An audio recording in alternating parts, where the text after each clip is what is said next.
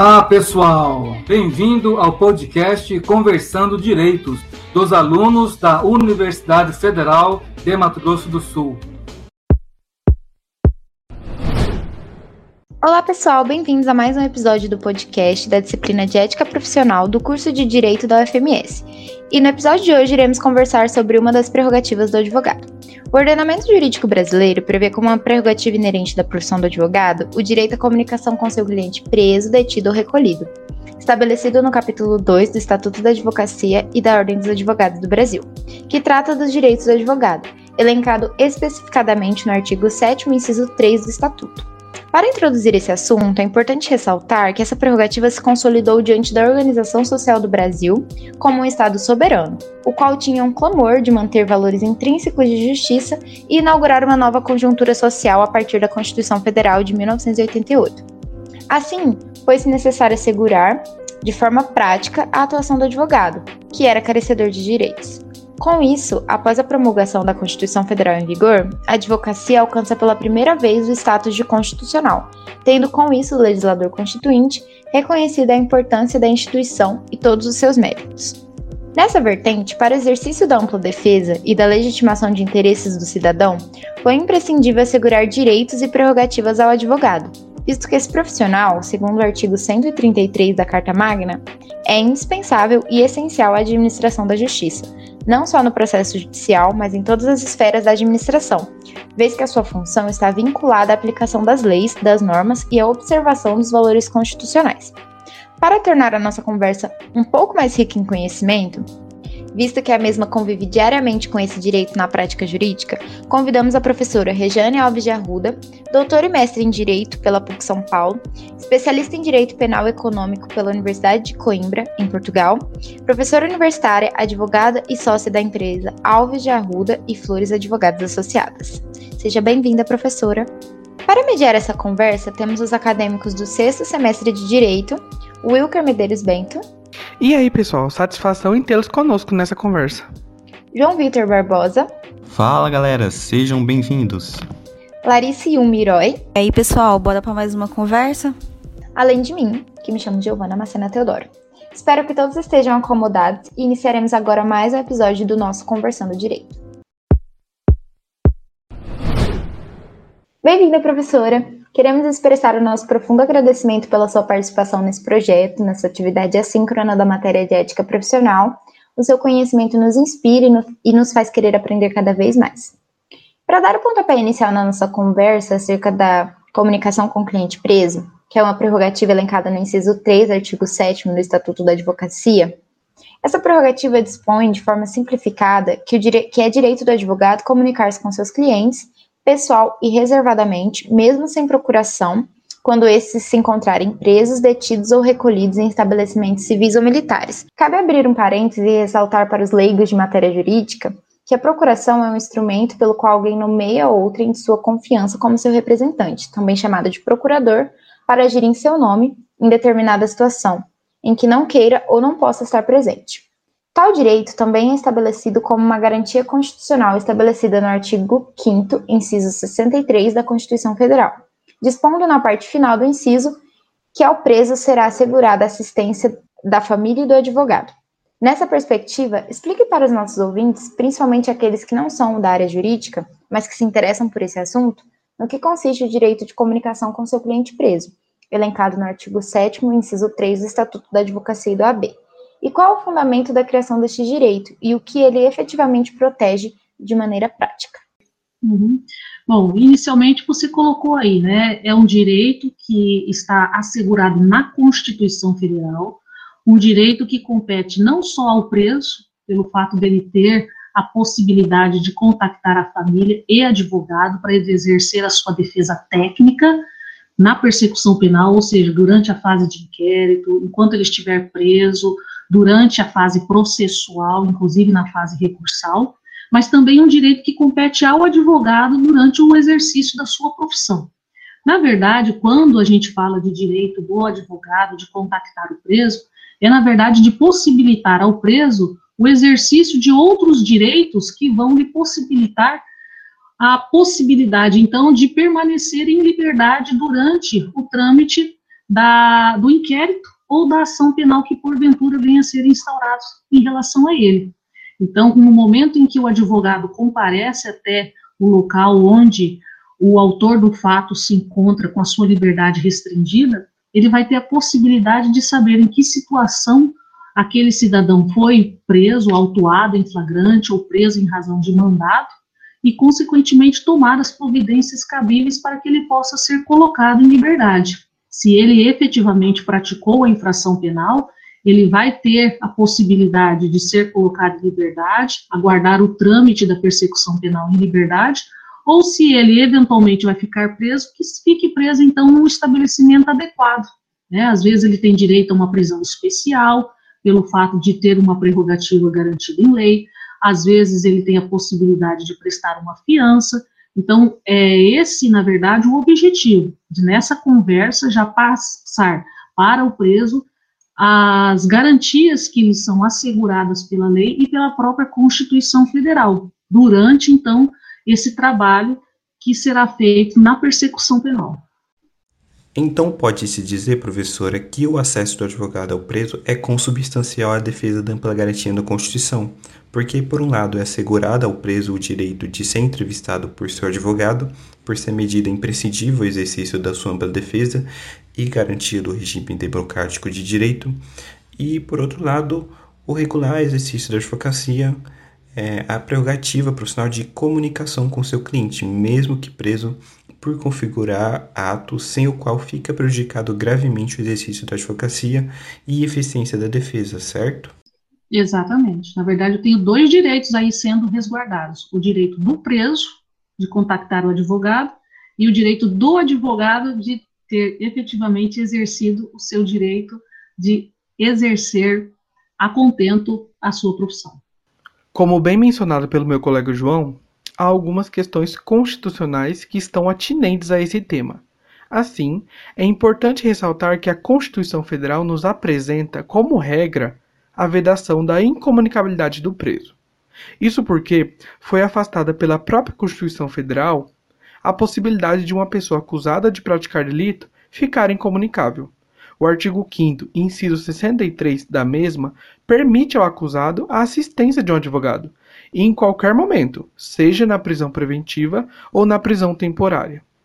Para melhor esclarecer esse ponto, temos ainda no artigo 136, parágrafo 3, inciso 4 também da Constituição Federal, a vedação à incomunicabilidade do preso até mesmo na vigência do estado de defesa. Ou seja, ainda que em caráter excepcional, cuja decretação é cabível quando a ordem pública ou a paz social estiverem ameaçadas por grave e iminente instabilidade institucional, ou ainda atingidas por calamidades de grandes proporções em relação à natureza, ainda assim não é permitida a incomunicabilidade dos presos. Isso significa que o preso não poderá ficar incomunicável. Assim, inexiste qualquer impedimento legal para o advogado se comunicar com seu cliente preso. Ainda que o preso seja considerado incomunicável, tal incomunicabilidade não se aplica ao advogado. Trata-se de garantir o direito de ambos, cliente e advogado, de maneira que, caso tal direito seja negado de forma arbitrária, o advogado poderá fazer uso dos meios legais cabíveis contra a autoridade infratora. Isso porque a prisão do indivíduo não pode prejudicar a atividade profissional do advogado mesmo que constituído a partir daquele momento. E a negativa ou o impedimento de acesso do advogado ao cliente preso configura ofensa ao livre acesso e ainda cerceamento de defesa. Entretanto, me surge uma dúvida, professora. Por mais que essa seja a regra, há alguma hipótese que determine a incomunicabilidade do indiciado?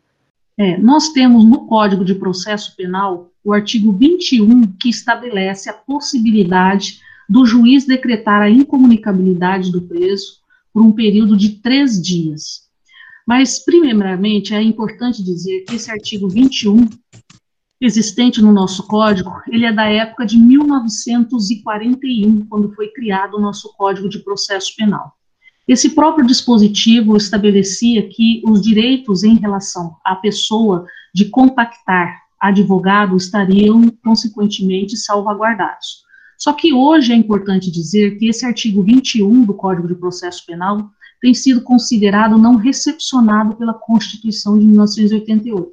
Ou seja, é como se esse dispositivo tivesse sido revogado. Por quê? Em face desse outro dispositivo constitucional a que você fez referência, que é o artigo 136, parágrafo 3 inciso 4 da Constituição. Então, o que diz esse artigo 136? Que no estado de defesa, que é um estado de excepcionalidade, não se admite a incomunicabilidade. Então, a ideia é o seguinte: se num estado de defesa, é um estado de excepcionalidade, onde direitos e garantias fundamentais acabam sendo restringidos, não se fala de incomunicabilidade, que dirá num estado de normalidade. Então, hoje não existe essa possibilidade. Você pode encontrar um ou outro estudioso do direito, né, de forma isolada, sustentando essa possibilidade em crimes políticos. Nós temos, por exemplo, só para você ter uma ideia, o entendimento do nosso saudoso Damásio de Jesus, entendendo que o 136, parágrafo 3 inciso 4, ele poderia ser aplicado em qualquer tipo de crime, menos nos crimes políticos, né? Mas isso é uma posição isolada na doutrina. Na verdade, hoje o entendimento é que não se poderia mais falar de incomunicabilidade de preso. Como bem exemplificado pela professora, atualmente não se tem a possibilidade de decretação da incomunicabilidade do preso. Contudo, a despeito do texto constitucional e das leis que garantem o direito de comunicabilidade de indivíduos presos e destes com seus advogados, o que se tem na prática ainda são atos que violam tais prerrogativas. Assim, temos que a lei por si só não exime os atos de violação, pois de modo arbitrário é recorrente alguns servidores de unidades prisionais impedirem o acesso dos advogados aos seus clientes presos pode citar o caso que ocorreu com a advogada Elaine Laborda da Silva, em 2016, que foi impedida de visitar seu cliente na Penitenciária Federal de Segurança Máxima aqui em Campo Grande, Mato Grosso do Sul. A advogada veio de Manaus, Amazonas, e chegou na penitenciária apenas no sábado, razão pela qual foi proibida de entrar. Elane, então, procurou a OABMS, Diante dessa procura, o presidente da seccional, Mansur Carmouche, acompanhado pela diretoria da entidade membros da Comissão de Advogados Criminalistas e também da Comissão de Defesa e Assistência das Prerrogativas dos Advogados, foram até a penitenciária e acompanharam a advogada de forma auxiliar no seu direito em relação às suas prerrogativas. Assim, ela pôde visitar seu cliente. Mas devemos deixar claro que o direito dela foi violado. A OBMS, em relação a esse caso, elucidou que é inaceitável ações como esta, pois, de forma simples, pode-se elencar que atentar contra as prerrogativas da advocacia é atentar contra o próprio Estado democrático de direito. E a OAB jamais poderia admitir ou relativizar a violação das prerrogativas profissionais. Contudo, a instituição ressalta que o advogado, em certas circunstâncias e por segurança pessoal e da coletividade, pode sim ser impedido de comunicar-se com seu cliente, sendo este nos casos em que é, se puder colocar em risco a própria segurança do advogado ou dos demais presos, como por exemplo na constância de um motim. Nessa vertente, professora, explica um pouco para nós ouvintes qual o papel do advogado frente a essas violações. Ok, então é importante, Wilker, deixar claro o seguinte, tá?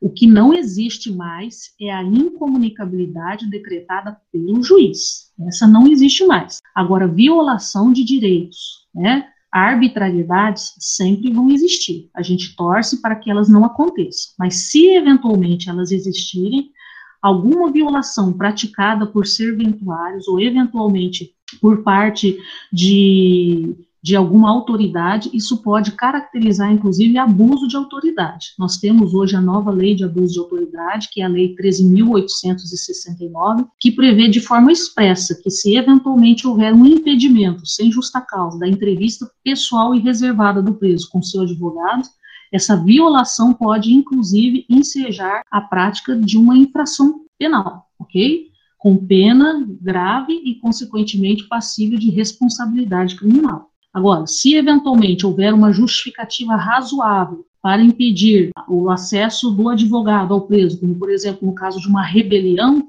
aí então a conduta seria atípica, certo? É, em suma, pode-se dizer então, professora, que a prisão ou mesmo a incomunicabilidade do cliente não podem prejudicar a atividade do advogado, certo? E a tutela do sigilo envolve o direito do advogado de comunicar-se pessoal e reservadamente com o cliente preso, sem qualquer interferência ou impedimento do estabelecimento prisional e de seus agentes policiais, de modo que esse descumprimento dessa regra seria importar em crime de abuso de autoridade? Isso, exato. Se eventualmente eu comparecer a um presídio, a um estabelecimento penal, e eventualmente isso me for impedido, é possível a responsabilização prisional, ok? É, é possível a responsabilização, aliás, é, criminal do agente, né? Pelo delito de abuso de autoridade, e eu posso ainda tomar medidas de natureza judicial para garantir esse meu direito.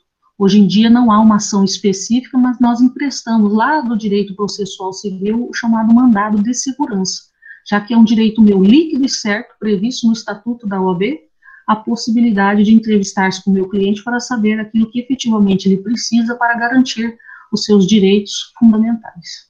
Como muito bem elencado pela minha colega Larissa acerca da tutela do sigilo, visto que ao ser garantido no plano fático o direito de acesso ao preso, bem como sua comunicação pessoal e reservada, também é assegurado que a prática desse direito não seja obstruída por qualquer interferência de terceiros ou meio físico, respeitando-se desse modo o sigilo profissional do advogado. Contudo, há uma discussão acerca da plenitude desse sigilo, pois, de modo prático, pontua-se se este é absoluto ou relativo, pois tem-se que muitas vezes as visitas são feitas em salas de presídios com divisórias, paredes de vidros, câmeras, interfones ou até mesmo telefones.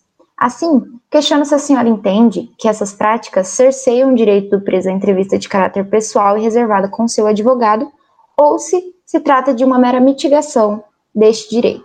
É, na verdade, é, deve haver sempre uma harmonização né, entre a segurança pública, que deve ser preservada nesses estabelecimentos penais, nas cadeias públicas, e o direito de entrevista do preso. O que não pode haver é qualquer tipo de monitoramento, seja por pessoas, por equipamentos, preservando-se o sigilo da comunicação entre o cliente e o advogado. Né?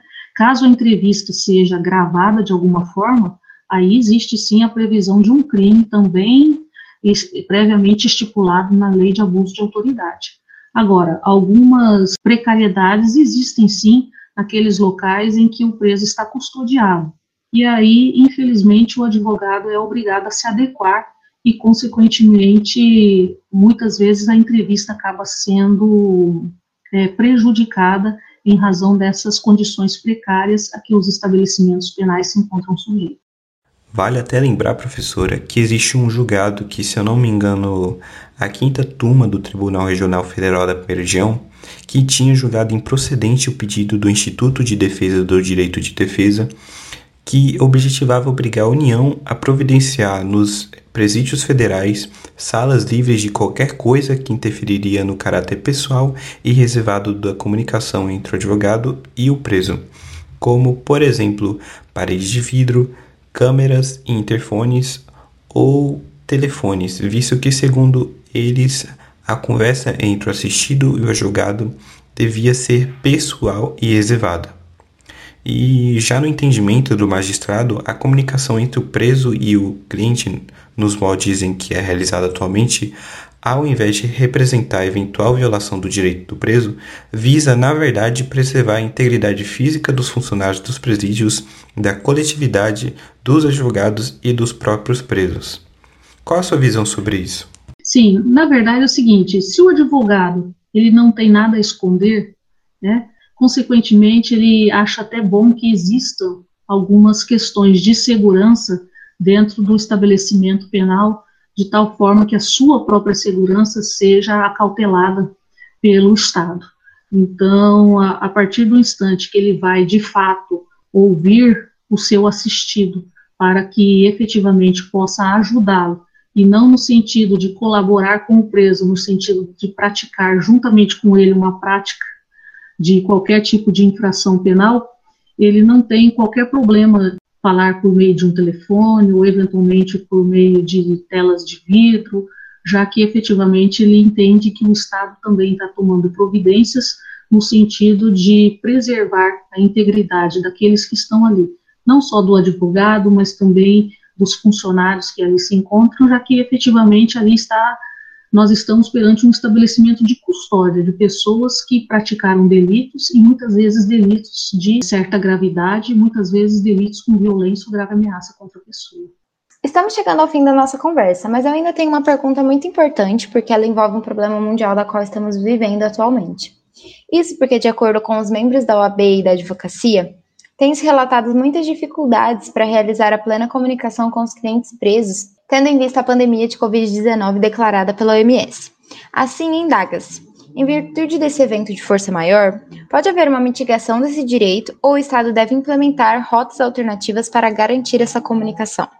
Na verdade, a gente percebe realmente que está havendo uma mitigação, né? Temos que entender que isso é de forma temporária, mas a gente percebe também que em determinados locais está havendo, na medida do possível, a intervenção estatal que busca a garantir o direito, principalmente, do acesso ao advogado aos presos que se encontram em estabelecimentos penais. Por exemplo, possibilitando o acesso via videoconferência. Né? Em alguns estabelecimentos penais, eu, por exemplo, tenho marcado entrevistas com meus clientes, tanto antes de audiências, quanto eventualmente de júris que estão sendo designados, né, e tenho tido a possibilidade de fazer isso por meio de videoconferência. Eu só espero que o Estado, na verdade, comece a implementar isso de uma forma cada vez mais eficiente e, consequentemente, comece a diversificar essa forma do acesso do advogado ao seu assistido. O problema é que muitos estados não têm esse tipo de condição, na verdade, vivem em situação precária e, ante a impossibilidade de garantir a segurança daqueles que comparecem até o estabelecimento penal, muitas vezes também não tem condições do acesso à videoconferência, aí o preso também acaba ficando sem assistência do seu advogado. Mas como é uma situação de extrema gravidade que nós estamos vivendo, eu acho que todos temos que ter um pouco de paciência também e, consequentemente, torcer para, para que o Estado tome providências no sentido de fazer com que os direitos e garantias fundamentais das pessoas que estão presas sejam o mais brevemente garantidos. Em vista disso, temos então que a comunicação dos presos com seus advogados é medida imprescindível ao exercício da ampla defesa e garantia do regime democrático de direito. Assim, é, como a professora falou, deve-se salvaguardar os limites constitucionais e devem ser respeitados os direitos e garantias fundamentais do preso e do advogado, que continuam a existir mesmo com a presença da Covid-19 e em virtude disso, o que precisa ser feito é implementar rotas alternativas para garantir essa comunicação. É, acredito então que cabe à OAB, em atuação conjunta com a Secretaria da Administração Penitenciária, assegurar que os governos estaduais forneçam um aparato tecnológico para garantir a comunicação entre o preso e o seu advogado. É, que se respeite o isolamento social, né? Sem vilipendiar o direito e as garantias fundamentais para a boa administração da justiça. Em nome do grupo, eu agradeço a professora Regiane por ter aceitado o nosso convite e passar essa enorme carga de conhecimento para os nossos ouvintes, visto que as suas reflexões e ponderações são valiosas e contribuem para o aprimoramento do nosso estudo. Desejamos à senhora muita saúde e sucesso e esperamos encontrá-la novamente. Por fim, agradeço a você, ouvinte, espero que tenha gostado do episódio de hoje do Conversando Direito e até a próxima. Muita saúde, prosperidade a todos e lembrem-se, por mais que estamos vivendo em tempos difíceis, devemos nos fortalecer, pois dias melhores virão.